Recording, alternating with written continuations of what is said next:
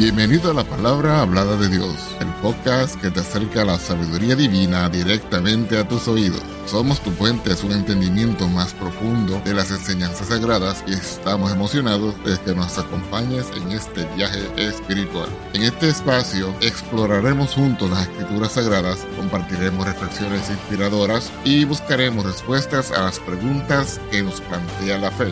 Nuestra misión es brindarte una experiencia enriquecedora y edificante donde puedas encontrar consuelo, orientación y entendimiento a través de la palabra de Dios. Si deseas conocer más acerca de nuestro podcast o acceder a recursos adicionales, visita nuestro sitio web en www.lphdd.org.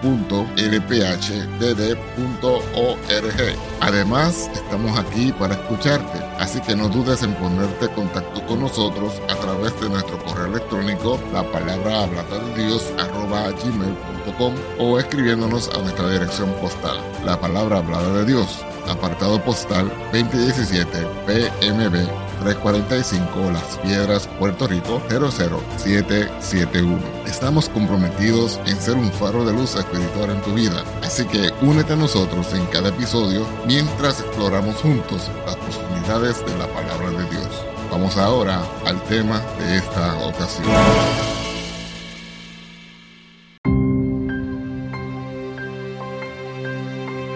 Saludos y bendiciones. El equipo del canal La Palabra Hablada de Dios te da la más cordial bienvenida a este nuevo contenido reflexivo. Al finalizar el mismo, si ha sido de vuestro agrado, le invitamos a darle un like, suscribirte, activar las notificaciones y compartir con amigos y familiares. Vamos a dar lectura a la palabra de Dios en el nombre del Señor Jesucristo en dos citas bíblicas, primeramente en Mateo capítulo 5, versos 14 al 16, dice así la palabra de Dios, Vosotros sois la luz del mundo, una ciudad asentada sobre un monte no se puede esconder. Ni se enciende una lámpara y se pone debajo de un almud, más sobre el candelero, y alumbra a todos los que están en casa.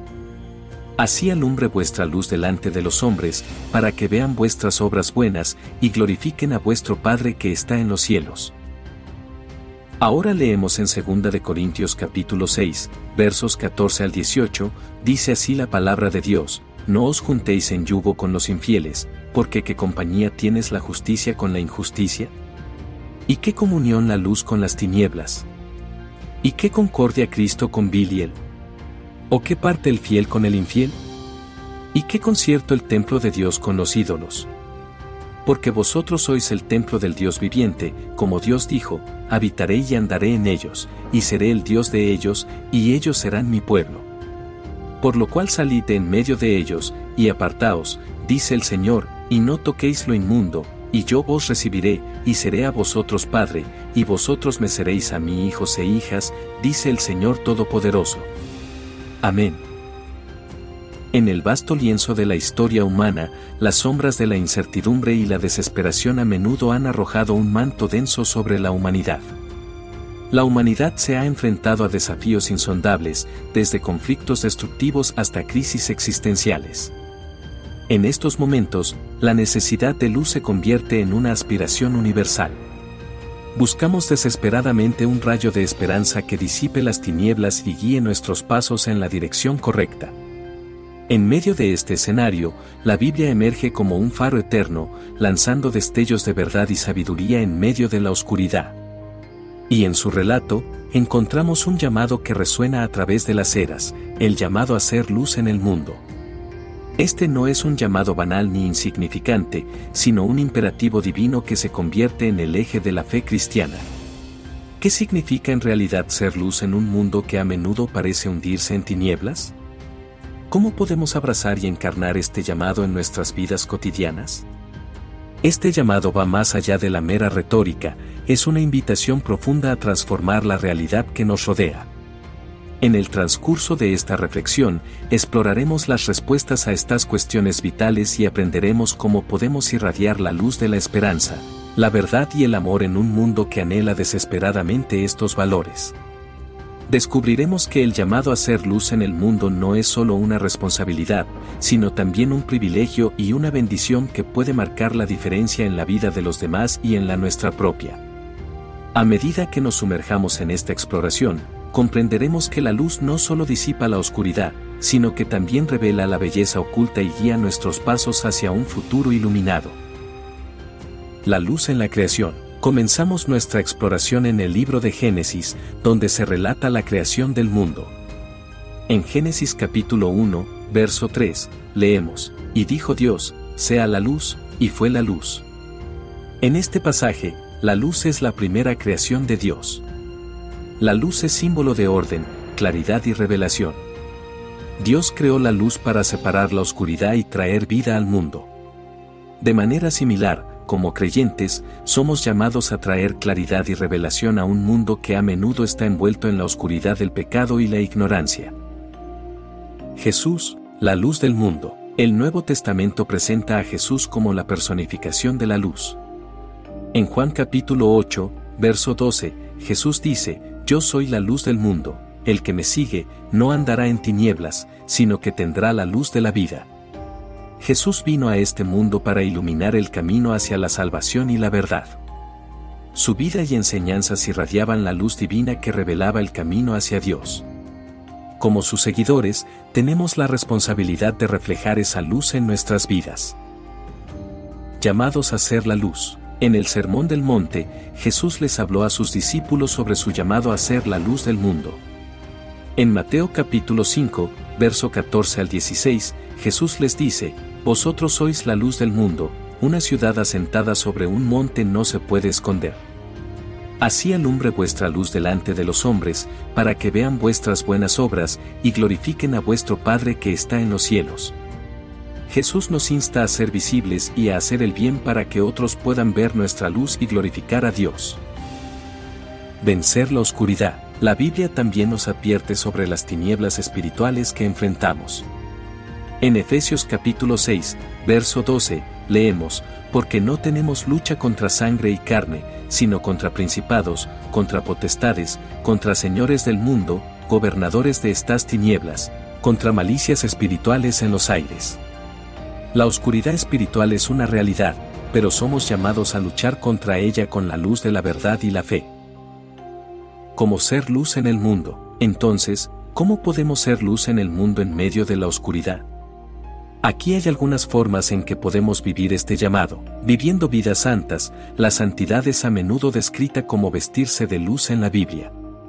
La santidad es un concepto fundamental en la vida cristiana. Como se menciona en las Escrituras, Primera de Pedro capítulo 1, verso 16, debemos ser santos en todas nuestras formas de vida, porque Dios es santo. Esto significa que debemos esforzarnos por vivir de acuerdo con los principios y valores que Dios ha revelado en su palabra. La santidad implica evitar el pecado deliberado y buscar la pureza en nuestros pensamientos, palabras y acciones. Cuando vivimos vidas santas, reflejamos la luz de la santidad de Dios en un mundo que a menudo se aleja de la pureza y la rectitud. Debemos esforzarnos por vivir vidas que reflejen la santidad de Dios. Compartiendo el Evangelio, debemos compartir el mensaje de salvación a través de Jesucristo con amor y compasión, iluminando así el camino hacia la vida eterna. Compartir el Evangelio es fundamental para hacer luz en el mundo. Jesús nos encargó la gran comisión en Mateo capítulo 28, versos 19 y 20, donde nos insta a ser discípulos de todas las naciones. Esto implica compartir la buena noticia de la salvación a través de Jesucristo. Al hablar de nuestro testimonio de fe y explicar el mensaje de la gracia de Dios, ayudamos a iluminar el camino hacia la reconciliación con Dios.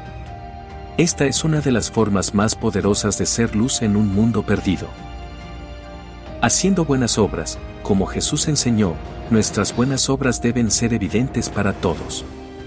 Ayudar a los necesitados y ser generosos son formas efectivas de ser luz en el mundo. Las buenas obras son un testimonio visible de nuestro compromiso con Cristo. En Gálatas capítulo 6, verso 10, se nos insta a hacer el bien a todos, especialmente a los de la familia de la fe. Al ayudar a los necesitados, mostrar compasión y ser generosos, reflejamos el amor de Dios hacia los demás.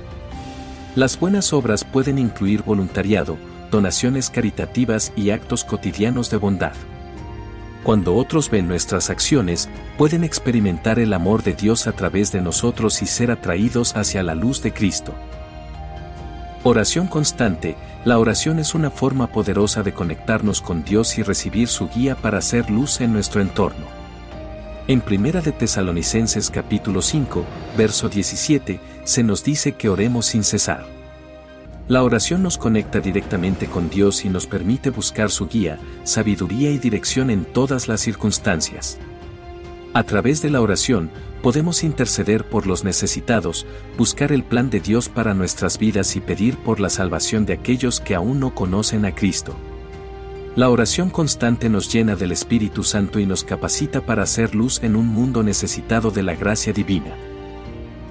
Viviendo con integridad, mantener una vida íntegra y ética en todas nuestras interacciones es fundamental para reflejar la luz de Cristo.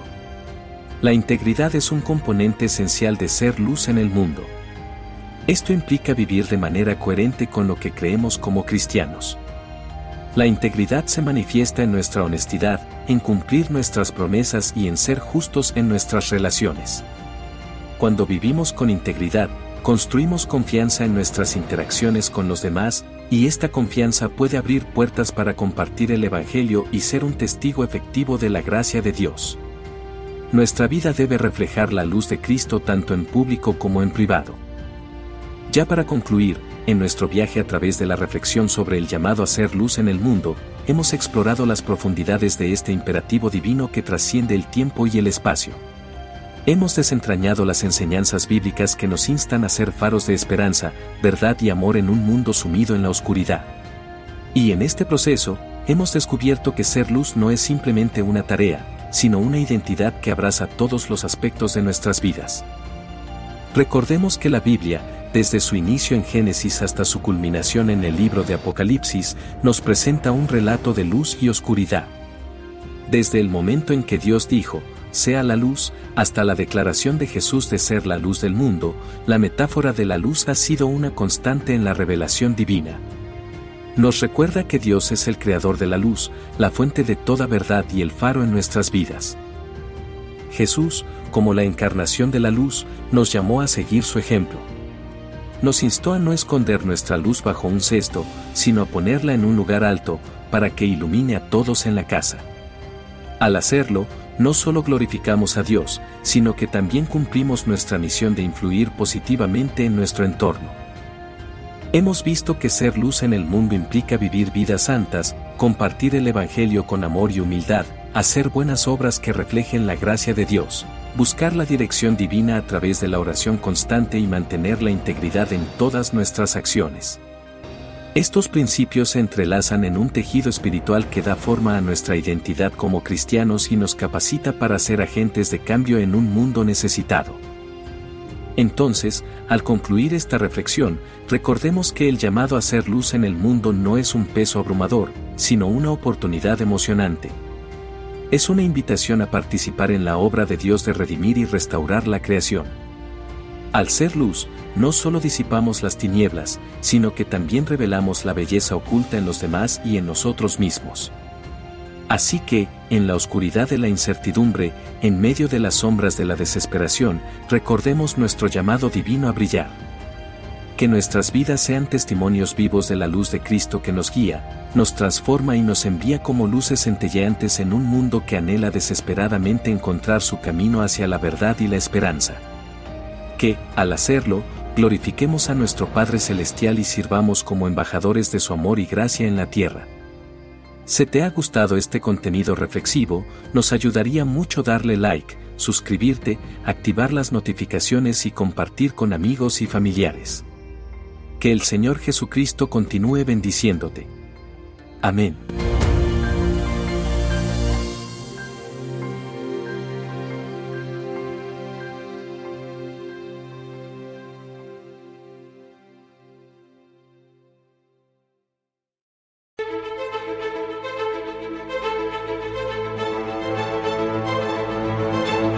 Gracias por acompañarnos en otro inspirador episodio. Esperamos que esta experiencia haya enriquecido tu espíritu y alma y que te haya acercado aún más a la sabiduría divina. Si te ha gustado lo que has escuchado, te invitamos a suscribirte a nuestro podcast y a compartirlo con amigos y familiares que también buscan el crecimiento espiritual. Tu apoyo nos ayuda a llegar a más personas y a seguir compartiendo la palabra de Dios. Recuerda que puedes acceder a más recursos y mantener contacto con nosotros a través de nuestro sitio web en www.lphdd.org.